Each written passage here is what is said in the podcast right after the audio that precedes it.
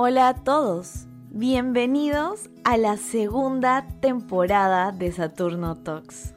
Estoy muy, muy feliz de por fin poder sentarme a grabar el primer episodio de la segunda temporada. Este tiempo que me tomé de break fue necesario para poder replantear todo lo que se venía para esta segunda temporada porque, como se los comenté en el live de Instagram el primero de abril, yo quería que en esta segunda temporada no solamente habláramos de mis anécdotas en el mundo de la espiritualidad y todas las herramientas que yo poco a poco fui descubriendo y que me fueron ayudando, sino que ahora les quería hablar acerca de mis aprendizajes, de todo lo que yo fui aprendiendo, cómo lo fui integrando a mi vida, porque a veces uno recibe toda esta información cuando inicia en el mundo espiritual, viene información de todos lados. Y creo que algo que me sirvió mucho a mí era escuchar a otras personas, cómo es que ellos habían integrado esta información, cómo habían utilizado eh, las herramientas para ayudarlos en su proceso y, y creo que ahora esto va a formar parte de la segunda temporada. Por eso, quiero darles las gracias a todos los que me acompañaron en ese live en Instagram, porque fue muy importante y es muy determinante para todo lo que va a suceder en la segunda temporada. Pero bueno, ¿de qué vamos a hablar el día de hoy? El día de hoy vamos a hablar acerca de transformarse. ¿Por qué elegí este tema? Para comenzar, porque como es arriba, es abajo, y aquí viene el astrofact que tanto extrañaba. El día que ustedes escuchen este episodio, se estará formando un stellium eh, de varios planetas en el signo de Aries. Y para los que no saben mucho de astrología, Aries es el primer signo de la rueda zodiacal. De hecho, a, Aries, como habla del yo, es muy bien conocido como The Baby of the Zodiac. Es el bebito de la astrología. Es eh, como es el primer signo con el que iniciamos la rueda zodiacal, es el signo que te habla acerca del yo. Es un signo de fuego que trae muchísima energía y que ahorita exista una concentración de planetas en este signo, porque eso es lo que significa un stellium. Además que acaba de pasar la luna nueva en Aries, que las lunas nuevas te hablan acerca de comienzos, es una gran oportunidad para aprovechar toda esta energía de fuego, de inicios, para utilizarlas en potenciarte a ti mismo. Y de eso se trata transformarse. De eso se trata la transformación. Cuando uno inicia en un despertar espiritual, e inicias el camino en la transformación. Nada es estático en la vida. Todo está en constante cambio. Pero cuando inicias en tu despertar espiritual, y eres más consciente de lo que sucede a tu alrededor, también eres consciente de esa transformación. Y ves como todo a tu alrededor y todas las áreas de tu vida van transformándose en eso nuevo que tú estás creando, que eres tú, tu propio proyecto personal. Y no es fácil, no es fácil transformarse porque la transformación incluye otra serie de factores, como sanar. Y hasta el día de hoy no he conocido a nadie que diga que sanar es sencillo, ni que no duela. Sanar duele mucho, porque remueves el pasado para crear un nuevo presente. Cuando yo inicié mi despertar espiritual, con esta ruptura que ustedes muy bien conocen. Yo pedí un cambio en mi vida. Por eso dicen que hay que tener mucho cuidado con lo que uno pide. Porque todo lo que tú pides al universo se te da. Y bueno, yo pedí un cambio. Pedí conocerme más, pedí acercarme a lo que yo amaba, acercarme a mi propósito. Y fue algo que se pidió de manera muy inocente. Aunque yo siempre había tenido ese gran deseo dentro de mí de descubrir mi propósito para ayudar a otras personas. Desde que tengo uso de razón, ese siempre ha sido mi máximo deseo y es por eso que yo decidí estudiar la carrera que yo estudié, que fue derecho. Porque sentía que con esto yo iba a poder ayudar a otras personas. Y bueno, cuando yo pedí a mis guías espirituales que me ayudaran con el cambio, con la transformación, se empezaron a, a desenvolver muchísimas situaciones en mi vida que me fueron impulsando a esa transformación.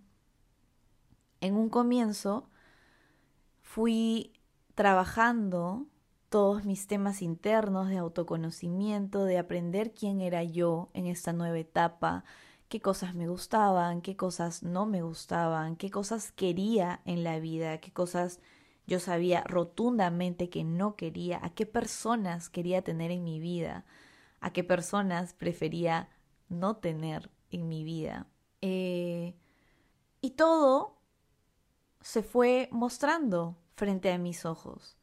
Me fueron poniendo situaciones, personas que me fueron enseñando estas cosas y con mucha gratitud, porque como les dije, la transformación no es sencilla y a veces duele, fui aceptando cada uno de los aprendizajes que se iban mostrando en mí y ante mí.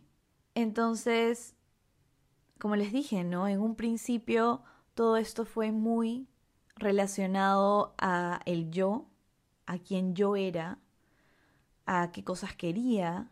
Luego fui transformando mis relaciones de todo tipo, no solamente las relaciones románticas, sino también las relaciones con mis amigos, con mi familia, con mi trabajo, pero relaciones. Luego fui transformando mi forma de pensar y de ejecutar mis rutinas. Descubrí que amaba hacer deporte, por más que yo en una época en mi vida hacía mucho deporte, Luego descubrí que, que el deporte era algo que me apasionaba. Yo tengo una vena competitiva y eso muchas personas lo saben, pero no solamente el deporte iba por el tema competitivo, sino porque el deporte me hacía aprender muchas cosas.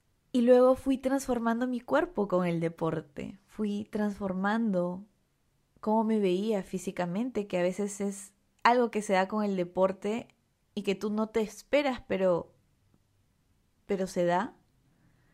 Y luego transformé mi alimentación y eso era algo que, que yo nunca había puesto sobre la mesa, ¿no? Cuando inicié mi proceso espiritual, yo no dije, un día voy a ser vegana, no. Y ese será otro episodio del podcast, pero vi cómo todo frente a mi vida se iba transformando. Nada fue sencillo, obviamente. Y en un punto en mi vida me di cuenta que ya habían muchas áreas de mí que se estaban transformando, pero había una sola que todavía no se transformaba. Y el ser humano quiere estar en control constante. Le da miedo la transformación porque la transformación te saca de tu zona de confort. La transformación exige de ti el 100%. Y a veces cuando uno está en una zona cómoda, hace lo mínimo indispensable, pero eso no te hace feliz. Y llegó un momento en mi vida en el que yo ya no era feliz con mi trabajo. Por más que el derecho me gusta y es parte de mí, no era feliz con el lugar en el que yo estaba en ese momento, ni con las cosas que yo estaba haciendo, porque sentía que no tenían un propósito, ya sea un propósito de ayudar a otros o un propósito de ayudarme a mí misma. Y fue difícil para mí aceptar esto, porque por muchos años, digamos que 28 años de mi vida, yo creí que esto era lo que quería, que esa era la posición en la que yo quería estar. Y de hecho, cambiar esa forma en la que yo pensaba fue complicado, porque tú dices, pero esto era lo que yo quería antes, ¿por qué ya no lo quiero ahora? Y la respuesta es muy sencilla, porque no eres el mismo de antes. Y este era un mensaje que yo quería traer al podcast el día de hoy. Por si tú, que me estás escuchando, estás pasando por una transformación en cualquier área de tu vida. A mí me tocó ahora transformar mi área laboral, mi área de qué es lo que hago con mi vida en el día a día. Y quizás tú estés transformando otras áreas de tu vida, pero la transformación es transformación. Si tú quieres ver un cambio en el 1%, tienes que transformar el 99%. Y el 99% está en ti. Y da miedo, se los juro que da miedo, da terror. Soltar algo que tú crees que es parte de ti, pero que hace mucho tiempo ya no es. Y hay que aceptar. No hay que resistirse. Porque cuando uno acepta y suelta, las cosas llegan a ti. Y cuando yo acepté y solté que esto que por muchos años de mi vida quise, ya no era parte de la Gwen que es hoy, las cosas empezaron a transformarse en mi vida. En mi lado laboral, porque desde hace mucho tiempo ya se estaban transformando. Y era inevitable, y yo sabía que en algún punto de mi vida esto iba a llegar, y de hecho esta fue una transformación que, en el, que empezó en el 2020, porque yo les cuento algo muy anecdótico. Había visto una película en el 2020. Bueno, había vuelto a ver una película que es Comer, Rezar y Amar, que es una de mis películas favoritas y que nace del, del libro que tiene este mismo nombre y que también es uno de mis favoritos. Y esta película se desarrolla en Bali. Para mí Bali tiene un significado muy especial y ya les he contado en la primera temporada por qué y es porque yo tengo una vida pasada en Bali. Y ese es un lugar al que yo voy a ir a corto plazo. Y cuando esté ahí van a venir unos capítulos, unos episodios para el podcast que van a ser increíbles también. Pero veía la película y veía como ella se sentía tan insatisfecha en la posición en la que ella estaba, hasta que decidió subirse al tren de la transformación y aceptar y rendirse a lo desconocido para crear una nueva realidad. Y eso es 100% parte de la cabala. Ese día nació en mí un deseo profundo por hacer de mi vida lo que me haga 100% feliz. De no sentir el trabajo como un trabajo, sino como algo con lo que yo me despierte cada día emocionada por hacer. Que me permita ser quien yo soy al 100%, que me permita tener una vida tranquila, libre de estrés, en el que yo pueda manejar mis tiempos, en el que yo pueda ayudar a personas, tener contacto directo con personas, ayudarlos en sus propios sueños. Cuando tuve esa idea y la escribí en mi diario, no me di cuenta, pero lo hice en forma de manifestación. Y agradecía a Dios, al universo, a lo que sea en lo que tú creas, pero yo creo en Dios y en el universo, porque me habían puesto frente a mí a las personas y a las situaciones adecuadas para llegar a ese momento.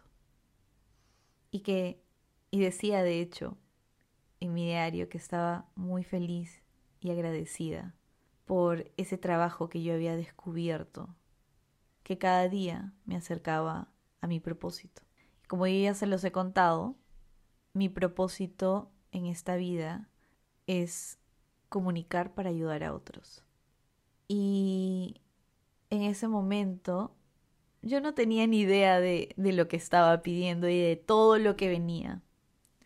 Pero hoy, en el 2021, estoy cada vez más cerca de encontrar eso, porque lo estoy generando yo misma, estoy generando mi nueva realidad.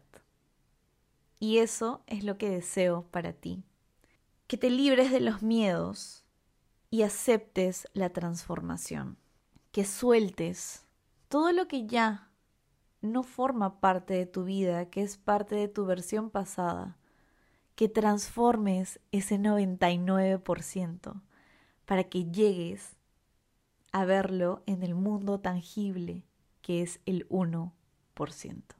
Ese es el mensaje que quería traerles el día de hoy. Aprovechen todo lo que está sucediendo arriba, toda la energía que está disponible para empezar esta transformación. Úsenlo de catalizador para transformar todo lo que ustedes quieran transformar en su vida.